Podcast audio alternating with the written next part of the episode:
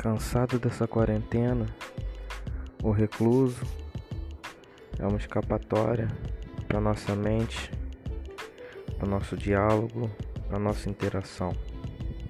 Venha participar, venha se conectar. Aqui é o Léo Pianista, aguardo você.